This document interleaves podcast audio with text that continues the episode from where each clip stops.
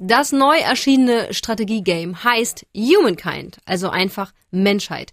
Das klingt irgendwie ein bisschen abstrakt. Ich kann mir erstmal noch nichts darunter vorstellen, aber dafür haben wir ja unseren großartigen Gamechecker Alex. Der hat sich das Ding natürlich für euch schon mal angeschaut und sagt uns jetzt, was es damit auf sich hat. Hey Alex. Hi. Also, worum geht's in Humankind?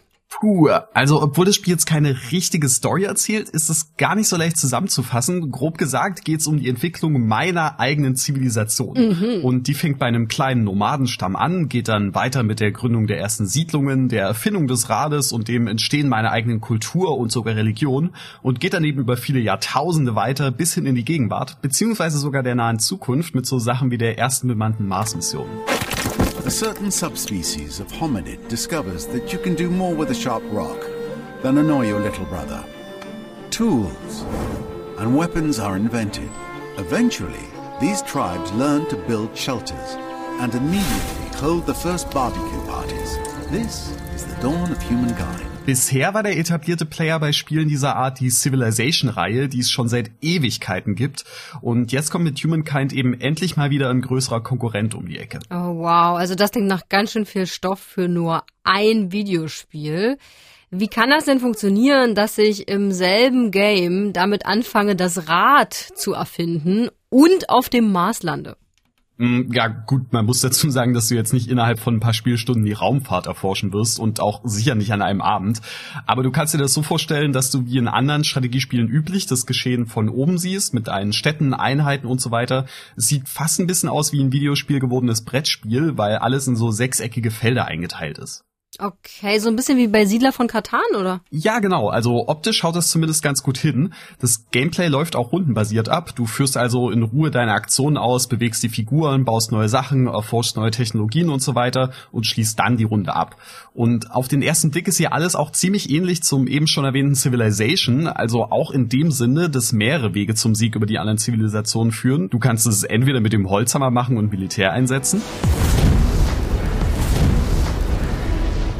Aber den anderen technologisch, kulturell, wirtschaftlich oder auch religiös überlegen zu sein, ist ebenfalls eine Option. Das ist schon alles nicht ganz unkompliziert und wird auch später recht komplex, aber da es sehr viele Schwierigkeitsgrade gibt, kann man hier auch einsteigen, wenn man vorher nie was in der Art gespielt hat. Okay, ich finde es ein bisschen fragwürdig, dass es im Spiel am Ende darum geht, andere Zivilisationen zu zerstören. Aber wer bin ich? Ich zock ja nicht so viel wie du.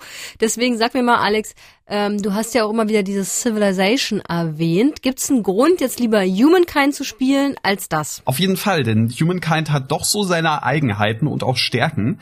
Das Spiel legt einen viel größeren Fokus darauf, dass ich hier meine eigene Geschichte schreibe, während du in Civ am Anfang ein historisches Volk auswählst und das bis zum Ende auch behältst, kann ich in Humankind meine Zivilisation immer wieder neu formen und auch in andere Richtungen lenken.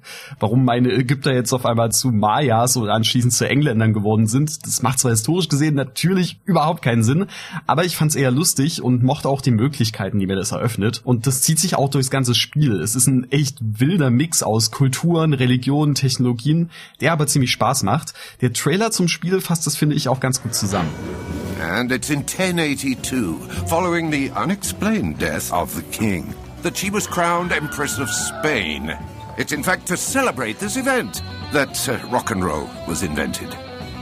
Es gibt noch ein paar andere Sachen, die es besser oder anders macht, wie zum Beispiel die cooleren Kämpfe oder auch der interessantere Städtebau, der sich so ein bisschen anfühlt wie ein spaßiges Puzzle. Mhm, also hat Humankind äh, die Konkurrenz Civilization erfolgreich vom Thron gestoßen?